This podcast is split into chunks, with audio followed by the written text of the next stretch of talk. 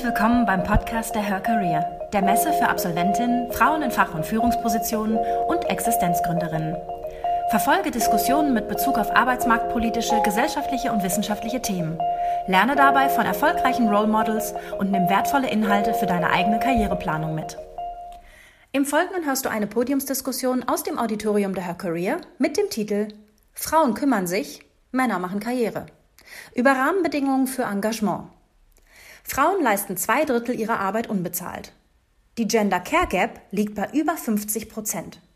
Viele Bereiche des Ehrenamts sind überwiegend weiblich. Gleichzeitig sollen Frauen möglichst in Vollzeit Karriere machen. Die damit verbundene Mental Load führt viele Frauen in die Überlastung. Doch wie können Erwerbsarbeit und Aktivismus, Job und Engagement, Geld verdienen und sich kümmern miteinander in Einklang gebracht werden? Wo liegen die Hebel? Diesen und anderen Aspekten gehen wir in unserer spannenden Diskussion auf den Grund. Es diskutieren zum Thema Robert Franken, Digital und Diversity Consultant, Equality Consulting. Nina Strassner, LLM-Fachanwältin für Arbeitsrecht, Mediatorin bei Die Advokatur. Katharina Miller, Delegate W20G20, Anti-Corruption and Integrity and Human Rights. 4IR, AI und Ethics Co-Founder, 3C Compliance SL. PD Dr. Elke Holst, Research Director of Gender and Diversity Studies, DIW Econ. Viel Spaß beim Zuhören. Hallihallo zusammen, schön, dass ihr alle da seid. Wir, sind, äh, wir duzen uns hier alle, deswegen nehme ich mir die Freiheit, euch alle auch zu duzen. Ähm, letzter Programmpunkt für heute, ein wunderschöner Programmpunkt, wie ich hoffe. Ähm, zwischen euch und der Abendgestaltung stehen nur noch wir. Wir versuchen es einigermaßen kompakt zu halten. Ähm, ich habe drei wundervolle Gäste hier auf dem Podium, die ich euch ähm, gleich mal vorstellen möchte, bevor ich ein paar einleitende Worte noch sage. Wir fangen an in der goldenen Mitte. Eva Lettenbauer, herzlich willkommen, Eva. Ähm, wer sie nicht kennt, das klappt wunderbar. Wir müssen nicht mal ein Stichwort sagen. Das ist ein Experiment, das. Ja, das ist ein bisschen fies, ich weiß. Uh, don't try this at home. Kein No Sponsorship intended, aber ich freue mich erstmal, dass ihr alle da seid und ihr dürft danach mit Sicherheit auch. Wir frosten euch ne? zu. Wir haben über die Folgen nicht nachgedacht Ja. des Bildes. Wir machen das auch sehr bescheiden. So. Ähm, Eva Lettenbauer, Mitglied des Bayerischen Landtags. Ähm, sie hat gesagt, ich soll nicht sagen, stellvertretende parlamentarische Geschäftsführerin der Grünen, weil das keiner verstehen würde. ähm, sie ist stellvertretende Fraktionsvorsitzende, da könne man mehr mit anfangen, verstehe ich. Ähm, außerdem frauenpolitische Sprecherin und Sprecherin für Arbeitsmarktpolitik Frauen äh, und Jugend. Und was ich ganz besonders toll finde, sie hat vor kurzem bekannt gegeben, dass sie als bayerische Grünen Landesvorsitzende kandidieren wird. Und das Sehr finde ich ziemlich großartig. Dafür vielleicht einen kleinen Applaus. Ganz außen, Elke Holst. Bin sehr froh und stolz, dass du da bist heute. Ähm, ehemalige Forschungsdirektorin ähm, Gender Studies am Deutschen Institut für Wirtschaftsforschung in Berlin, DIW. Nicht zu verwechseln mit dem Institut für die deutsche Wirtschaft in Köln. Das ist, sind diese älteren Herren, ähm, die es da gibt. Ähm, also kein Spaß. Ähm, ohne Elke Holst gäbe es ähm, vermutlich, was heißt vermutlich, viele Erkenntnisse zu Genderfragen, viele Zahlen, viele Forschungsergebnisse nicht. Und deswegen ist es eigentlich nur folgerichtig, dass sie bei ihrer Verabschiedung vor einigen Monaten in Berlin von der Laudatorin Brigitte Zypris als die Jeanne d'Arc der Gender Studies bezeichnet wurde. Herzlich willkommen, Elke Holst.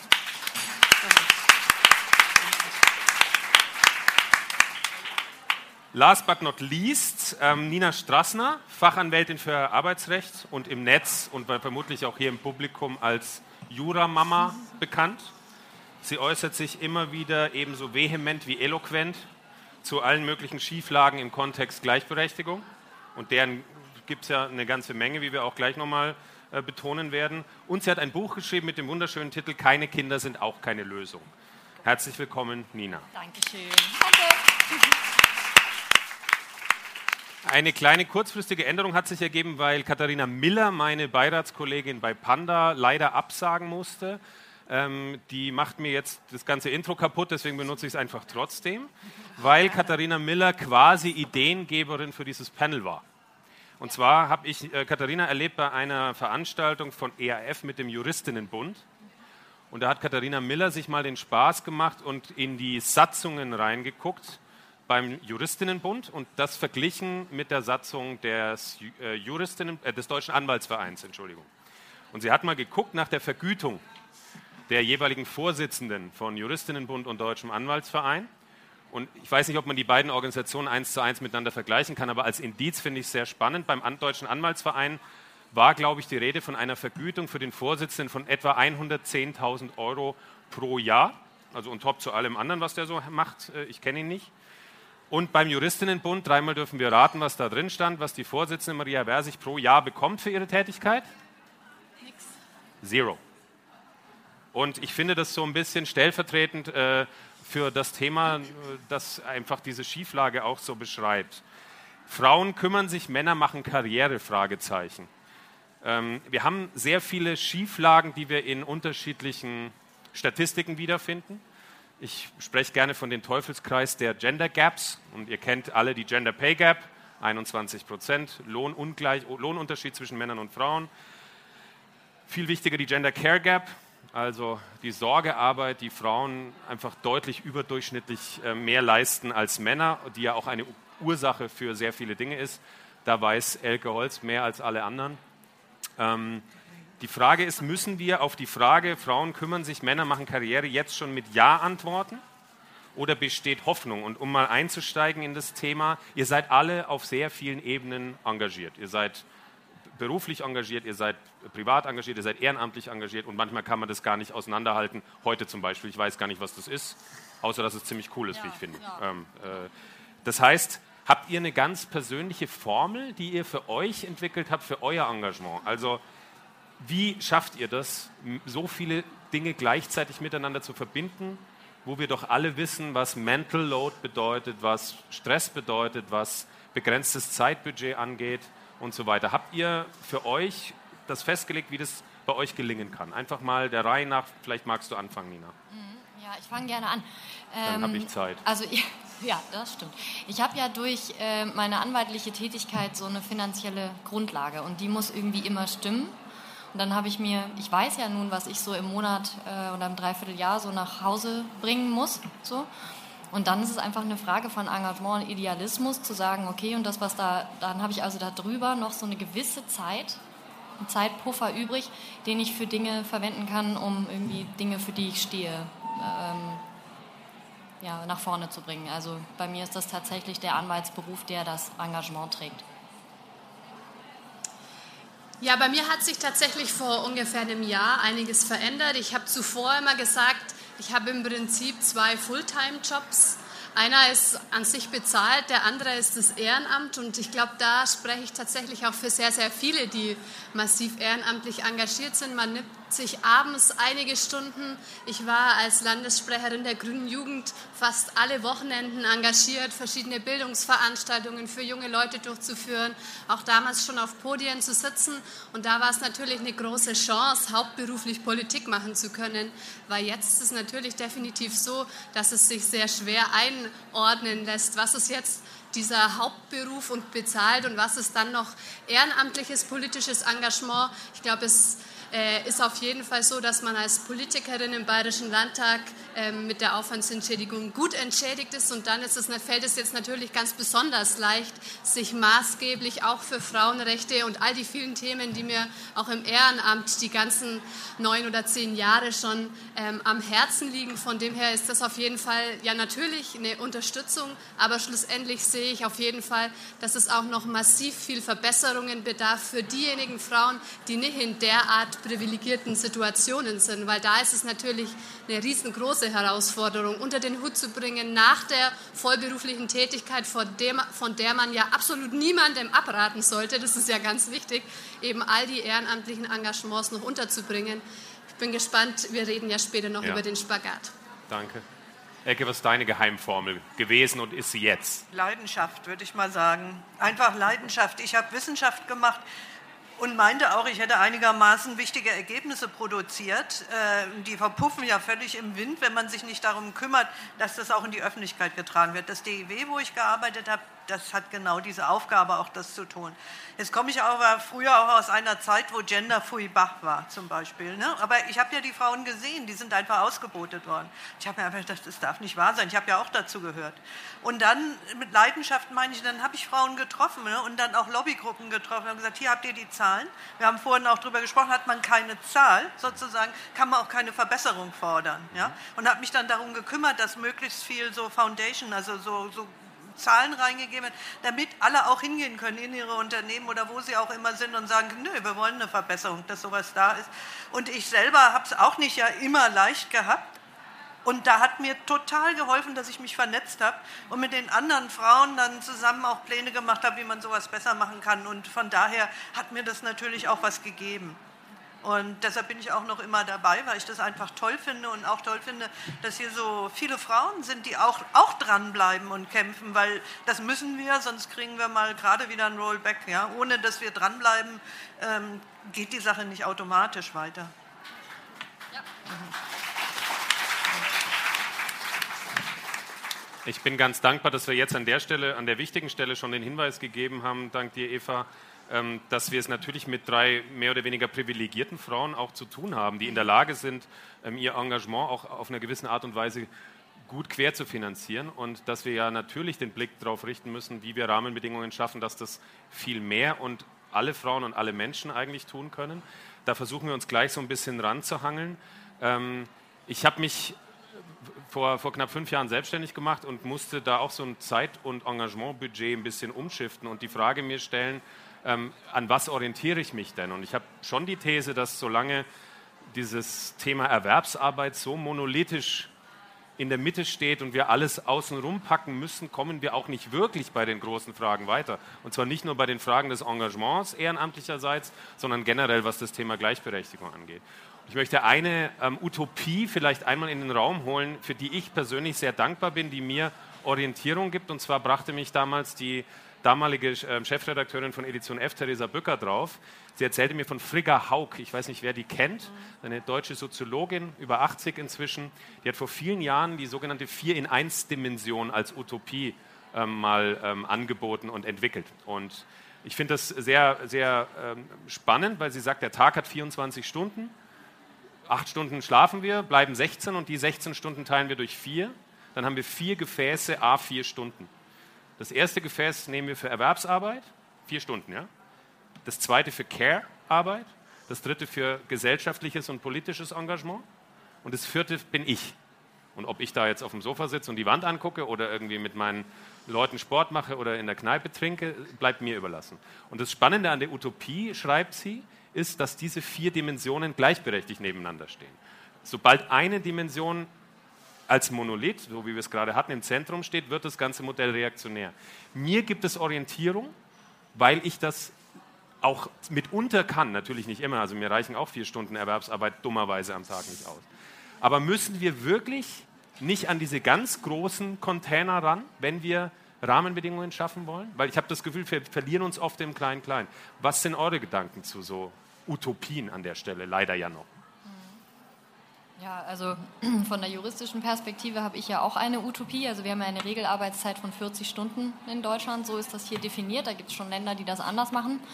Und ich hätte so eine Utopie von äh, 30 Stunden Regelarbeitszeit, aber bezahlt wie 40 Stunden. Wir alle kennen das vielleicht, wenn wir mal so Wochen haben, wo zu Hause ganz viel zu tun ist oder man irgendwas machen muss, schafft man komischerweise die Sachen, die man vorher in acht, neun Stunden gerissen hat, aber dann auch mal ganz gut, weil man sich das Schwätzchen spart und so, je nach Unternehmen, wo man ist. Ähm, geht ja auch viel für den Kaffeetalk und das Netzwerk im Büro dann natürlich drauf, ist auch wichtig. Ne? Aber auch wir in der Familie haben das äh, so dann umgestellt. Also für meinen Mann war das damals auch ein Aha-Erlebnis, dass es möglich ist, ähm, auch äh, vor 20 Uhr zu Hause zu sein und mittlerweile äh, ist der maximal bis 16 Uhr im Büro weil wir das genauso umgestellt haben und auch im Sekretariat so umgestellt haben. Und das funktioniert, ich hätte das gern gesamtgesellschaftlich, weil das funktioniert sehr, sehr gut.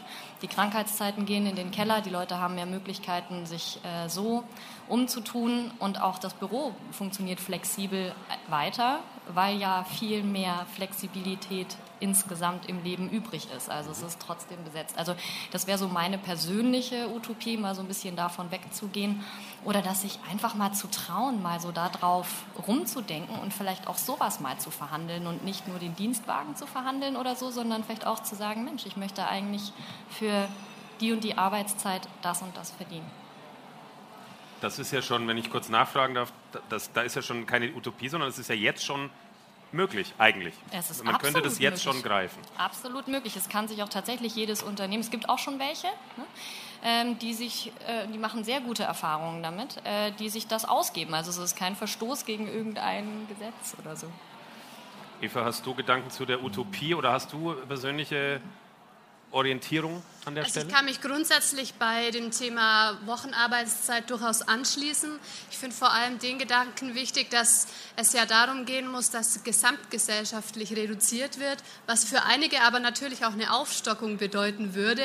Also es ist mir auch ein sehr großes Anliegen, dass die vielen Frauen, die nicht sozialversicherungspflichtig beschäftigt sind, unbedingt in sozialversicherungspflichtige Beschäftigung kommen und eben auch im Zweifel sogar deutlich über Teilzeit hinaus. Auf der anderen Seite, um jetzt noch einen anderen Aspekt zu nennen, sympathiere ich sehr stark mit einem Modell, das unter dem Stichwort atmende Lebensläufe diskutiert wird. Also da geht es um die Idee, dass, und das betrifft tatsächlich ja auch vorwiegend Frauen, dass sehr viele Menschen in ihrem Leben gewisse Zeiten wie Erziehungszeiten, aber auch Pflegezeiten, aber auch Zeiten der Weiterbildung oder einer persönlichen Auszeit, da sind wir wieder bei vier Dimensionen, ähm, sich nehmen und in der Zeit ähm, beruflich total zurückstecken müssen und am Ende dann finanziell auch ganz klar zurückstecken. Und es bedeutet eben schlussendlich, dass Frauen massiv auch bei der Rente benachteiligt sind. Deshalb ähm, ja, kann ich mir sehr gut vorstellen, dass man ein Modell einführt, in dem allen Menschen eben viel expliziter die Erziehungszeit, die Pflegezeit, wir nennen das heißt Grüne immer Pflegezeit plus, Erziehungszeit plus, Weiterbildungszeit plus und so weiter, wo Menschen dann die Möglichkeit haben, für eine gewisse Zeit Auszeit zu nehmen mit voller Anerkennung in, der Rentenzeit und das explizit eben auch für alle Menschen, auch natürlich für Männer. Und wenn man da jeweils für die vier Bereiche mindestens ein Jahr hätte, hätte man über seinen gesamten Lebenslauf deutlich mehr, deutlich mehr Flexibilität, weil ich es schrecklich finde, wenn beispielsweise Frauen dann sehr oft, wenn ein Pflegefall in der Familie ist, erstmal sagen, oh mein Gott, es muss so viel organisiert werden, ich kündige meinen Job. Es ist einfach so, dass man Dinge oft nicht in drei Tagen organisieren kann und dann ist es so oft die Frau, die sowohl bei den Kindern als auch eben, wenn es um Pflegefälle oder anderes geht, zurücksteckt. Und ich glaube, da müssten wir endlich dazu kommen, dass Realitäten anerkannt werden und dass man kinderfreundlich wird und somit eben auch viel mehr Flexibilität, die aber den Arbeitnehmerinnen dienen muss, ähm, geschaffen wird, um Beruf und ein gutes Leben vereinen zu können. Danke. Elke, hast du Gedanken dazu? Ja, ich kann das also alles unterstützen. Ähm, ich möchte vielleicht mal erzählen, in den 90er Jahren war ich bei den ökologischen Volkswirten, Volkswirtinnen. Das ist äh, eigentlich von einem Mann ursächlich, der Abteilungsleiter war im Statistischen Bundesamt ins Leben gerufen worden. Und da ging es auch darum, die Halbtagsgesellschaft zu entwickeln. Ne? Das waren damals 30 Stunden, weil 20 Stunden haben wir uns nicht getraut. Und wir haben dann immer die Männer zum Vortragen geschickt, weil bei den Frauen wurde das gleich in die Familienkiste gepackt und war doch nichts wert. Ne? Aber der, der dieser ähm, Typ, der das, also das heißt Typ, der Abteilungsleiter, der das auch überall gebracht hat, da wurde doch tatsächlich am Ende auch verlacht. Ja? Also es gibt es überhaupt nicht. Und dann hat er sich das auch dreimal überlegt. Das erschien dann Artikel in der Gaia oder sonst was. Äh, aber das war nicht die Fachliteratur, wo man in dieser Arbeitswelt sozusagen Anerkennung bekommt. Ne? Und äh, letztendlich, wir haben das hat Jahre gehalten, aber wir waren am Ende so frustriert, weil wir gedacht haben, solange es das Geld gibt und über Geld Wert definiert wird und, und Zugang ähm, ja, zu, zu Gütern und sowas gegeben wird, kommen wir da irgendwie nicht mit durch, weil es immer Menschen gibt, die viel arbeiten wollen, viel Geld haben wollen, Macht haben wollen und die, die nehmen sich das dann einfach. Und äh, wer gutherzig ist, ähm, kriegt vielleicht Anerkennung, ja, du bist ein guter Mensch, aber wie du es auch gesagt hast, steht einfach nachher dann äh, bei der Rente schlecht da. Und äh, aus, in der Vergangenheit war das ja so, dass äh, die Männer Frauen hatten, die nicht erwerbstätig waren, die halfen dann mit äh, in der Nachbarschaft oder überall waren ja vom Mann versorgt. Und deshalb ist die Assoziation schon im Kopf, Ehrenamt und sowas bei den Frauen, nö, aber der Mann, Fußballtrainer oder sonst wie, kriegt dann, äh, wird dann vergütet. Ne? Also das ist so im Unterbewusstsein, schwingt das wohl immer mit. Und, äh, aber ich gebe es auch nicht auf und würde das jederzeit alles unterstützen. Wäre besser, wenn wir nicht so viel alle arbeiten würden und ähm, ja, auch so auch manche Gefühle dadurch nicht verlieren würden. Ich finde, manche, die so hart arbeiten, ich kenne das, wie gesagt, auch selber. Man verliert da auch so ein gewisses Art von Mitgefühl, wenn man ja denkt, das muss durchgesetzt werden. Das muss ich jetzt machen, sonst, äh, ich weiß nicht, was da flöten geht. Aber ich denke, es geht ganz viel. Wenn die Männer die Kinder erziehen würden, genauso wie die Frauen, hätte man auch andere Strukturen äh, im, im Arbeitsleben. Du sprichst ein mega interessantes Thema an, ähm, das mich aktuell auch sehr beschäftigt, weil diese, diese Verengung der Perspektive bei, bleiben wir jetzt mal klischeehaft, bei den Männern in äh, höheren Führungspositionen, die dann ja bestimmte Monokulturen dann auch bilden, ähm, habe ich neulich in einer Dissertation als sogenannte Hyperinklusion bezeichnet gesehen. Also dieses Phänomen, dass Männer in, in Führungspositionen eigentlich nur noch eine Sache zu tun haben in ihrem Leben, nämlich den Job. Und alles andere wird ihnen so weggeräumt. Und das macht ja was mit einem. Das ist ja, also viele Männer trauen sich ja, glaube ich, aus meiner Erfahrung gar nicht mehr, da ein Bewusstsein oder eine Perspektive genau auf diese Tatsache zu entwickeln, weil sie dann relativ schnell emotional kippen würden. Ja? Also wenn ihnen das so stark bewusst würde. Also dieses, diese Benennung, der, die Hyperinklusion, das wäre ja auch eine Befreiung äh, sozusagen derer, die heute noch an Positionen sitzen, wo sie gerne mal ein bisschen Platz machen könnten. Die müssen ja nicht gleich verschwinden. Ähm, jetzt hast du ähm, Elke gesagt, Leidenschaft für Wissenschaft, Leidenschaft für Wissenschaft, die Zahlen und Foundation liefert. Ist Leidenschaft nicht auch ein zweischneidiges Schwert, wenn wir über weibliches Engagement sprechen? Also sogenannte intrinsische Motivation ähm, ist ja auch etwas, mit dem man ja so ein bisschen manipuliert werden kann. Ja? Also ist ja auch gefährlich. Ähm, also jede Medaille hat zwei Seiten. Die Seite hat es natürlich auch. Aber wäre ich nicht so leidenschaftlich, hätte ich niemals meine Kiste durchziehen können. Ja. Weil ich wusste ja, was ich wollte. Ich wollte, dass endlich Schluss ist mit dem mir was erzählen wollen, wo es entlang geht. Ja? Diese Definitionsmacht von Dingen, wo, die überhaupt nicht gestimmt haben, vor allen Dingen. Mhm. Ne? Und das hat mir einfach gereicht. Und dann war mir alles egal. Dann habe ich gesagt, so, dann mache ich es eben selber und gehe raus und äh, ja, biete Grundlagen und da gibt es so viele und die sind so schlau, die Frauen, ja, und die sind so gut. Und da fällt einem auch tausend, fallen einem tausend Sachen ein. Und wenn man zusammensteht, auch in Krisen, das gehört ja dazu, dass man dann auch solidarisch, muss ja nicht in allen Punkten jetzt übereinstimmen, aber das ist so wichtig. Und dann schafft man es auch, diesen, dieses Plus sozusagen zu verkraften, dass Frauen bieten müssen im Beruf, wenn sie aufsteigen wollen als Männer, nämlich die müssen alles das auch, was die Männer tun, in Konkurrenz treten, aber auch noch die Vorurteile überwinden. Ja? Und das kann manchmal schon hart sein. Aber es gibt ja immer mehr Frauen, die zum Glück da sind und mit denen man sich austauschen und verbinden kann. Und ja, ich finde das einfach, also mich freut sowas. Und gibt mir dann auch Kraft, wollte ich sagen.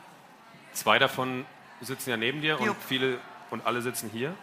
Ähm, Eva, wie erlebst du dieses Thema Kraftquellen, Solidarität durch andere Frauen in deinem Umfeld, in deiner politischen Tätigkeit. Da ist man ja plötzlich steht man ja ganz anders im Wind, als man es ohnehin schon steht.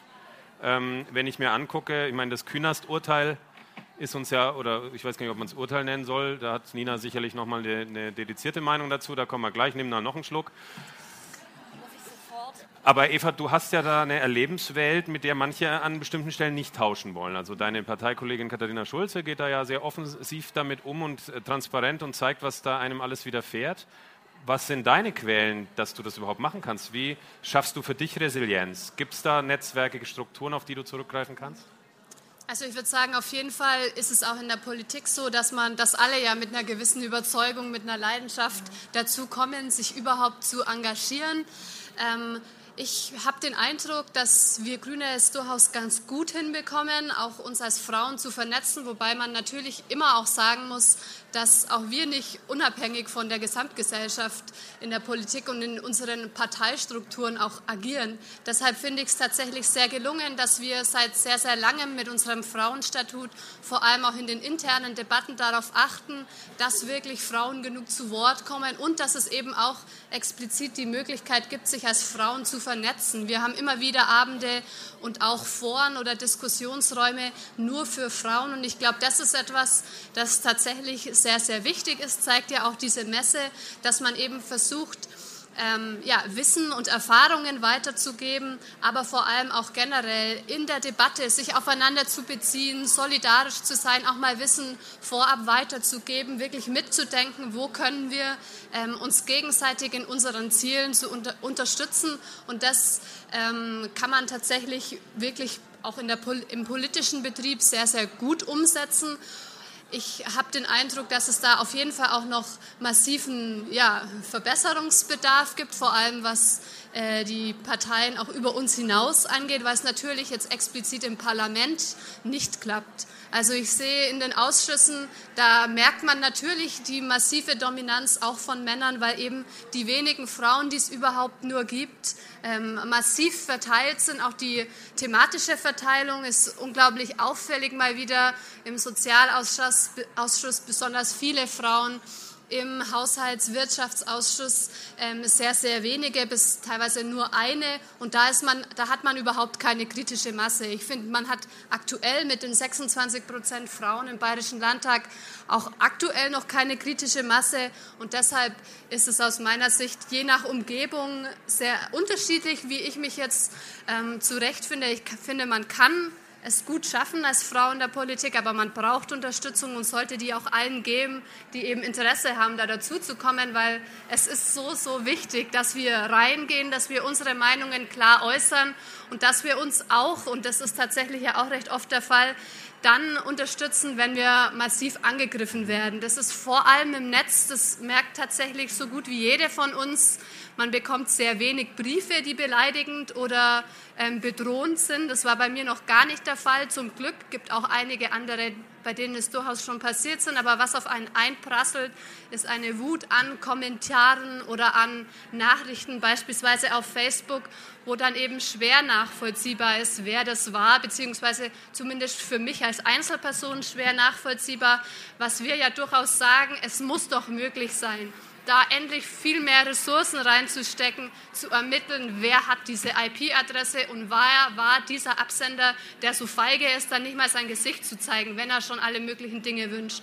Also ich glaube, das ist was, das auch besonders für Frauen in der Politik nochmal eine wichtige Erleichterung wäre, wenn man da nicht nur Solidarität von anderen Unterstützerinnen und Frauen erfährt, wenn man so massiv bedroht wird, sondern wenn da auch juristisch ähm, ermittelt werden würde und auch die Grundlagen geschaffen werden.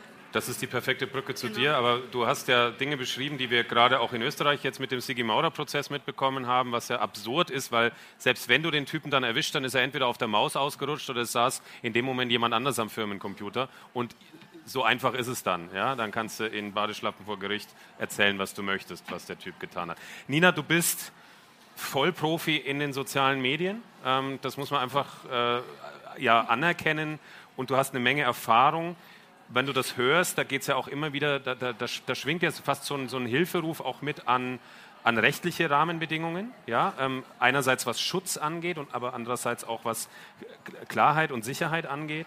Ähm, was ist da dein Blick aktuell? Sind wir da gerade in Deutschland ähm, nicht im internationalen Vergleich vielleicht so ein bisschen hinten dran oder täuscht das? Sind wir dazu kritisch mal wieder mit uns selbst? Nee, wir sind da hinten dran. Also ähm, man muss, wenn wir wieder zurückgehen, wo wir vorher waren mit Leidenschaft und so, deswegen sind wir ja, also immer da, wo Frauen leidenschaftlich werden sollen, wird es ja oft kritisch. Ne? Also Frauen können zwar in sehr vielen Punkten sehr leidenschaftlich sein, also es gibt sehr viele Punkte für leidenschaftliche Mutter, leidenschaftliches, wie auch immer, all diese Dinge, die mit äh, Pflege und all diesen Dingen zu tun haben. Wofür es leider relativ wenig Punkte gibt, ist eben Leidenschaft für bestimmte Themen, Leidenschaft für ne, auch politisches Engagement und sowas. Da kriegt das eher negative Vibes, da ist es dann immer so, oh, da ist dann oft irgendwie, also es geht ja bis zu hysterisch oder bis zu übertrieben oder sonst irgendwas. Also das ist ja schon interessant. Ne? Der eine, der, der, Mann setzt sich durch, wenn er irgendwas unbedingt machen will und die Frau ist so ein bisschen, naja, die hat jetzt auch noch nicht verstanden, wie der Hase läuft, so die muss sich mal ein bisschen beruhigen. So. Und gerade wenn wir das äh, im Netz äh, nehmen, wird ja sehr viel gesagt, das Netz ist kein rechtsfreier Raum. Ähm, soll es auch nicht sein, ähm, ist es faktisch aber noch. Ne? Also wir haben ein Netzwerkdurchsetzungsgesetz, das eben nach diesem Beschluss äh, gegen Renate Künast, ähm, das habt ihr ja sicher alle mitbekommen, dann eigentlich auch das Papier nicht wert ist, auf dem steht, weil arg viel mehr, ich kann das Wort gar nicht sagen, ohne dass ich mich jetzt hier sofort unterm Tisch äh, verstecken müsste. Äh, wenn sowas nicht mehr, also wenn sowas alles noch unter Meinungsäußerung fällt, dann ne, ist das, ähm, kommen wir ja da nicht weiter. Ne? Das heißt, äh, da sind wir, hm, und ich glaube, da sind wir uns aber auch mit, mit den Männern einig. Also ich habe da wenig anderes gehört. Also das war mal so ein Thema, auf das wir uns irgendwie alle einigen konnten. Und jetzt wäre es halt interessant, wenn wir mal ein Thema haben, wo wir uns alle einig sind, wie viel Meter das denn dann jetzt auch bitte mal nach vorne macht. Ja, also völlig anderes Thema, aber in dieser Hebammendiskussion waren sich eigentlich auch alle einig. Da haben auch alle gesagt, Hebammen sind wichtig. Da hat eigentlich keiner gesagt, naja, die braucht eigentlich keiner. Äh, und auch da ist relativ wenig ja. dabei rumgekommen. Und das finde ich schon immer interessant, wenn das Themen sind, die ganz explizit Frauen betreffen. Also das Hebammenthema betraf ganz explizit Frauen und es sind, und da beißt auch die Maus keinen Faden ab, Frauen sehr viel härter von Hass im Netz betroffen, einfach weil sie auch so sexualisiert beleidigt werden könnten. Ne? Also weil man da immer noch so ein Ding irgendwie mehr hat und natürlich eine Bedrohung auch eine ganz andere ist. Also eine Frau fühlt sich auch ganz anders bedroht, ne? als ein, also faktisch bedroht als ein Mann. Und das ist auch ein interessanter Zusammenhang. Ich finde es ganz spannend in der Konstellation, wie wir hier sitzen. Wenn ich an letztes Jahr denke, da hatte ich hier äh, drei Diskutantinnen sitzen, eine aus der Politik, eine aus der Wirtschaft, eine aus der Wissenschaft, fast ähnlich wie heute. Ähm, und dann war die Frage, wer ist denn jetzt nun verantwortlich dafür, dass in dem Fall mehr Frauen in Führungspositionen kommen? Und haben alle drei gesagt, die Bildung. Also das, wofür sie nicht zuständig waren. Fand ich irgendwie ganz spannend. Ähm, wenn wir jetzt schon so sagen, wer muss denn zumindest, wer ist denn verantwortlich, dass wir diese paar Meter, wenn wir uns denn schon bei bestimmten Themen einig sind, gehen? Ich meine, Eva, du hörst wahrscheinlich ganz oft, die Politik muss, die Politik muss dies, die Politik muss jenes.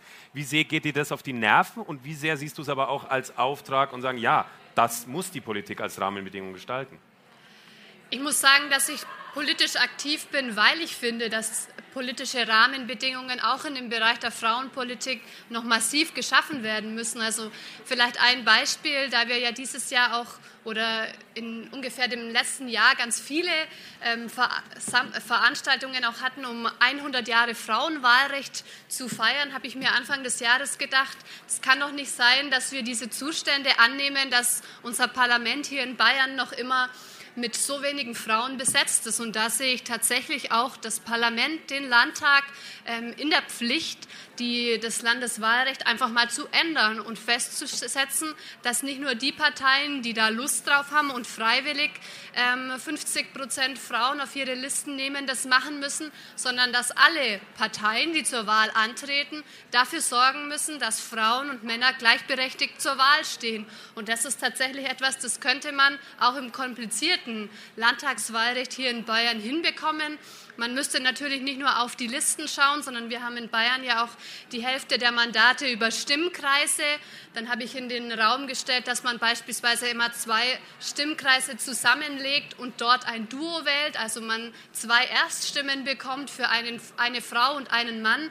Das hat Leute massiv auf die Palme gebracht, einfach weil man gemerkt hat, dass da Macht verloren geht. Aber ich finde, diese Debatte, die muss auch die Politik führen, explizit, wenn es natürlich um die Entscheiderinnen und Entscheider der Ab in den unter den Abgeordneten geht. Also das ist ein Beispiel, da sehe ich natürlich ganz massiv die Politik gefragt, aber auch in vielen anderen Bereichen, wenn es darum geht, natürlich Rahmenbedingungen zu schaffen dafür, dass Kinderbetreuung ausgebaut wird, auch in Abendzeiten, auch zu Zeiten, wo es aktuell vor allem in den ländlicheren Regionen noch nicht möglich ist, eben Job und Familie zu vereinen oder dass eben natürlich aber auch angegangen werden muss, dass zum Beispiel in expliziten Spitzenpositionen wirklich mehr Frauen angesiedelt werden. Ich finde es ganz spannend, dass diese ja auch lange und heiß umstrittene Quote in den Aufsichtsräten sofort Wirkung gezeigt hat. Das waren vier Jahre die, die jetzt gilt. Und im Juni diesen Jahres hat man es geschafft,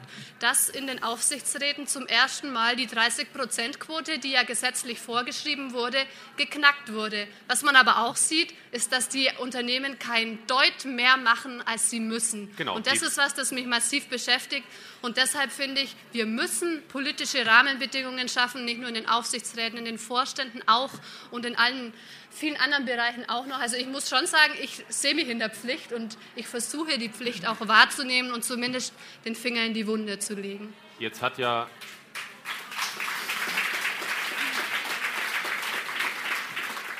Jetzt hat ja die sogenannte Wirtschaft lange auch provoziert mit der sogenannten Zielquote Null, bis es dann selbst der letzten Ministerin gereicht hat und sie gesagt hat, wir werden da jetzt massiv reingehen. Elke, du hast die, die, die, das Zahlenwerk betont, ne? die Grundlage, auf der wir diskutieren, das ich für sehr wichtig halte, weil ich ganz oft einfach auch merke, diese anekdotische Evidenz, das war bei mir so und in meinem Lebenslauf so und äh, Diskriminierung habe ich noch nie gesehen, kann es gar nicht geben.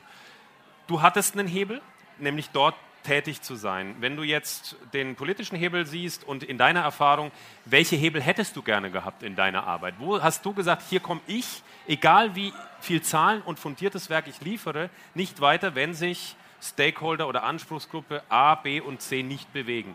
Wer waren die, die du am, am liebsten, jetzt darfst du es ja sagen, hast du, vorher, hast du vorher eh gemacht, aber wo hättest du gern noch mal ein bisschen getreten?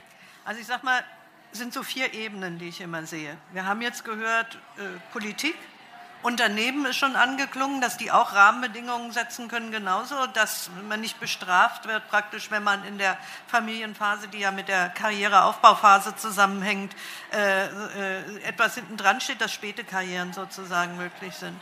Ich glaube auch, dass man also selber, letztendlich wird das ja am Küchentisch verhandelt, wer zu Hause bleibt, wer es ist. Und da muss man natürlich stärken, äh, da sehr klar sein muss, auch was man will. Das ist dann manchmal ultra unangenehm, ähm, weil man ja und als Frau auch nicht die eigene Rolle dann ähm, bedient, sondern eben, was weiß ich, autoritär oder sonst was gesehen, was für einen Mann völlig akzeptiert ist zu Hause.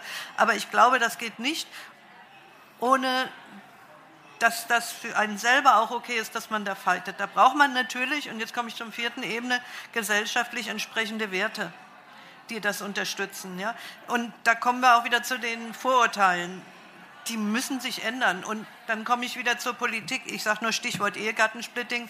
Das befördert ja gerade, dass Frauen nicht so wie Männer in dem Umfang arbeiten, jedenfalls in unserer Kultur. Wenn in einer anderen Kultur kann es auch Männern so gehen. Aber, äh, und die langfristigen Konsequenzen, die aus solchen Rahmenbedingungen, die immer noch kontraproduktiv laufen, was das Ziel mehr Frauen und mehr Gleichberechtigung kommt, noch immer behindern. Und das ist immer noch nicht weg, ja? weil ganz klar Machtinteressen dahinter stehen, dass das mhm. System nicht äh, die Betreuung, da muss man zu Hause noch selber anfassen, jetzt ist mal überlegen, eingerissen. Also es sind so viele Ebenen und ich meine, deshalb geht es auch so langsam, weil man nicht nur an einem Knopf drücken muss, sondern man hat ganz viele, die sich da so vorschieben müssen. Und nochmal zu den 30 Prozent ist es ja auch so, dass das die ähm, DAX 30 Unternehmen sind und selbst die 100 Unternehmen, die verpflichtet sind, ich glaube, die kommen so langsam da dran. Die anderen liegen ja auch noch weit drunter, die Masse äh, der Unternehmen. Und das ist dann tatsächlich so. Die haben sich zwar auch entwickelt, die nicht die Quote haben oder ihr unterliegt,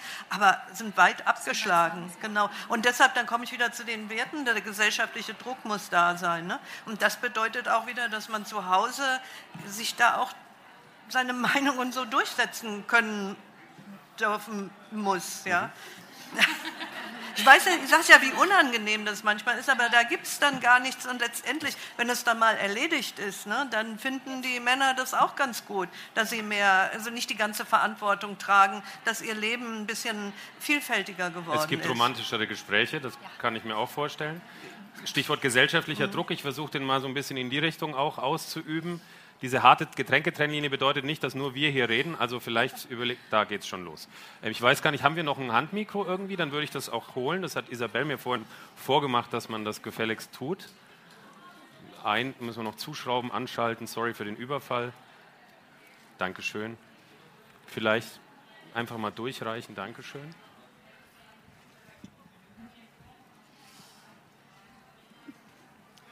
Also, ähm, ihr habt ja auch schon gesagt, ihr seid privilegiert. In gewisser Weise bin ich auch privilegiert. Das Sagst du mal kurz, bewusst. wer du bist, bitte?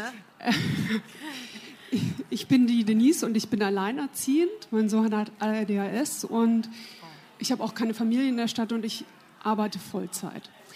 Ähm, also ja, man muss unangenehme Gespräche führen, aber selbst damit kommt man nicht zum Ziel. Ne? Und bevor ich jetzt leider auch schon gehen muss, obwohl ich bis zum Ende gerne bleiben möchte, ähm, selbst wenn man unangenehm wird, heißt es noch lange nicht, dass man zum Ziel kommt, weil wir alle biased sind. Auch beim Gericht, auch bei Umgangsberatern. Und das ist richtig toll, was für super Umgangsberater es gibt. Und das sind Frauen. Und die machen einen richtig tollen Job. Aber selbst die sagen dann, ja, Mai, wenn er nicht will, können wir dann auch nichts machen. Und da möchte ich eigentlich was schreien und sagen, wie oft will ich nicht? Wie oft stehen mir nur Schmerzmittel und Koffein zur Verfügung? Ja, oder Kaffee? Also das ist, ich finde das Wahnsinn, was wir den Frauen alles draufpacken, obwohl die schon 90 Prozent machen. Der, der 10 Prozent macht, der wird gefeiert, applaudiert und wenn er nicht will, ja mal, wenn er halt nicht will. Und das finde ich schon krass. Also auch wir Frauen, ne, weil wir ja auch alle biased sind, wie schnell wir die da aus der Verantwortung rausnehmen und wie das für uns alle okay ist, jemanden dabei zuzuschauen, wie er absauft. Und ja, ich glaube das, dass sie das alle probieren, aber teilweise kommt das bei mir echt gar nicht an. Und das, also irgendwann, wenn ich da lebend rauskomme, schreibe ich vielleicht ein Buch darüber. Ich finde es richtig krass, weil ich, also was ich alles erlebt habe. Auch wenn man sich da mal wirklich hinsetzt bei diesen alleinerziehenden Treffs und mal zuhört, dann merke ich auch, wie gut es mir noch geht. Danke. Da gab es eine direkte. Das einmal nach vorne? Eine direkte Reaktion darauf? Ich bin Annette Rinner, ich mache Designforschung und ähm, für traumatisierte Schüler. Ähm, ich habe das Thema bei der Evangelischen Akademie mal angesprochen, da hat, hatten die eine Tagung zum Thema ähm, sexualisierte Gewalt, das haben wir offline hier noch gar nicht, gar nicht angesprochen. Aber äh, familienrechtlich, weil das Thema auch gerade kam, ähm, das ist nicht, nicht lustig, überhaupt nicht. Also ähm, im, im Sinne von Bias, ähm, wie Frauen als hysterisch abgestempelt werden, weil sie Forderungen stellen, zum Beispiel einfach nur. Ähm, und dann trotzdem alleine dastehen und alles stemmen. Und dann kommt das Ehegattensplitting auch noch oben drauf. Ähm, das ist bitter. Das ist eine bittere Pille, die ich mir so ähm, im Leben nicht erträumt hätte. Ich habe das selber durchgemacht und ähm, denke, ähm, wie soll ich sagen, die steigende Gewalt, die, steigende äh, Problematik mit Depressionen etc., alles, was da noch oben drauf kommt, das sind Dinge, die auch mit in die Debatte reingehören, finde ich. World Economic Forum hat es angesprochen, dass mittlerweile 30 Prozent der Schüler schon anfangen mit, mit mentalen Problemen. Also das zieht sich irgendwo. Ähm, und ich denke, wir dürfen das nicht so spitz sehen, die Debatte. Die braucht ein bisschen breiteren Einstieg. Ich bin sehr dankbar für gerade den Twist gerade in der Diskussion, weil ich glaube, ähm, dass es der Debatte sehr gut tut. Da hinten, ich bin, ich komme wieder. Mein Name ist Gudrun Pett ähm, und ich habe mal einfach jetzt eine Frage davor in die Runde zwei. Wer ist für mehr Frauen in der Politik? Wer stellt sich beim nächsten Stadtrat oder beim Kreistag auf?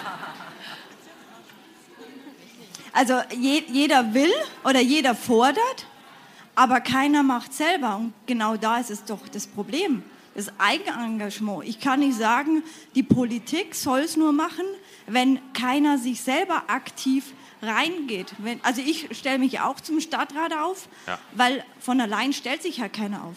Also den Schritt muss jeder selber machen ich bin auch da vielen Dank. Ich, bin jetzt, ich laufe jetzt Gefahr, mir die Deutungshoheit in irgendeiner Form ans mich zu reißen, weil wir noch zwei Minuten haben. Aber ich möchte an der Stelle eine Warnung reingeben, dass ich, ich, es gibt ein paar Narrative, mit denen ich so ein bisschen fremdle. Das eine ist so, die Frauen wollen ja nicht. die Frauen müssen halt auch. Und die Frauen müssen dies und müssen jenes. Also was sollen sie denn noch alles machen? Das ist ja. so meine Wahrnehmung. Ja? Auch dieses Frauen müssen andere Frauen fördern und nachziehen. Ja, was noch alles? Also das ist, das ist eine heikle Geschichte. Nichtsdestotrotz, wir wollen ja darüber diskutieren oder wollten in der Dreiviertelstunde, haha, welche Rahmenbedingungen braucht es, damit mehr Frauen Ja sagen zu politischem Engagement, genau. damit mehr Frauen Ja sagen zu Führungspositionen. Aber damit sie das können, muss ich mir anschauen, zu was sagen die Ja. Mein, meine Erfahrung aus den Diskursen. Ähm, und du hast es mit Ja beantwortet, das mache ich, egal wie die Hindernisse sind, aber für viele ist es halt wahrscheinlich die Hürde aus nachvollziehbaren Gründen zu hoch. Und diese Hürden zu senken, das ist ja wahrscheinlich auch eine der Aufgaben, die ähm, das System in irgendeiner Form zu bewältigen hat. Ja, genau. Ja, und eine Sache haben wir noch gar nicht so richtig oder nur so touchiert. Also es ist ja schon richtig, dass das Recht unheimlich ran muss, völlig klar. Also ist immer die Frage, was ist zuerst da, die Henne oder das Ei? Manchmal macht das Recht die Gesellschaft, manchmal macht die Gesellschaft das Recht, also den Druck, den man ausübt. Da haben wir über die sozialen Medien ja auch viel mehr Mitspracherecht, als, noch, es noch vor 20 Jahren der Fall gewesen ist. Also jetzt kann man schon da Meter machen. Und natürlich auch die Wirtschaft und die Unternehmen müssen mitziehen. Aber eine Sache, und das ist dann, weil wir ja leider schon am Ende sind, äh, weil wir sicherlich alle viel gefragt werden, was können wir denn als Einzelne irgendwie auch machen. Ne? Ähm, und da würde ich noch mal eine Lanze dafür brechen, gerade jetzt mit so einem Publikum. Wir sind hier alle auf einer Netzwerkmesse für Frauen. Wir teilen den ganzen Tag Wissen und wir teilen, was wir denken und äh, ganz viel, das müsst ihr so und so und so machen und gute Tipps. Der nächste Schritt wäre, ähm, Aufträge zu teilen, Posten zu teilen, Macht zu teilen, da ganz deutlich an die und sich nicht sagen zu lassen, ja, ja, also wirklich untereinander, wenn wir es uns leisten können, 10 Euro mehr für unsere Freundin, die Grafikdesignerin ist, auszugeben oder zu sagen, Mensch, äh, wo ist denn meine gute Bekannte vielleicht im Geschäft nur noch in der Apotheke einzukaufen, wo meine Freundin ist, auch wenn es ein paar Meter weiter sind. Das heißt, wir müssen als Frauen unbedingt anfangen, nicht nur Wissen und Empowerment, was so auch ein merkwürdiges Wort ist, miteinander zu teilen, sondern wirklich äh, uns gegenseitig auch genau diese Posten und Macht und Aufträge und Geld zuzuschustern, weil sonst kommen wir aus diesem Kreislauf des Wissens und Erklärens auch nicht raus. Ja.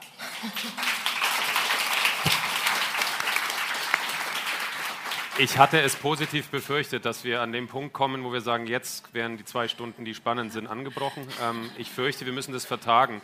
Ähm, seht es uns nach. Vielen Dank fürs Zuhören. Ich danke euch ganz herzlich für das Engagement, hier zu sein. Ähm, wir haben heute noch einen längeren Abend vor uns. Ich hoffe, mit den meisten oder gar allen von euch. Ähm, kommt morgen wieder und ähm, vielleicht gibt es ein paar Anregungen, die ihr morgen schon in die Tat umsetzt. Vielen Dank. Vielen Dank. Danke fürs Zuhören. Weitere spannende Folgen und aktuelle Informationen zur kommenden Messe findest du unter www.her-career.com. Bei der Her Career triffst du zum Erfahrungsaustausch auf Role Models und Top-Entscheider aus Wirtschaft, Wissenschaft und Politik. Ein Besuch, der sich mehr als auszahlt. Wir freuen uns auf dich.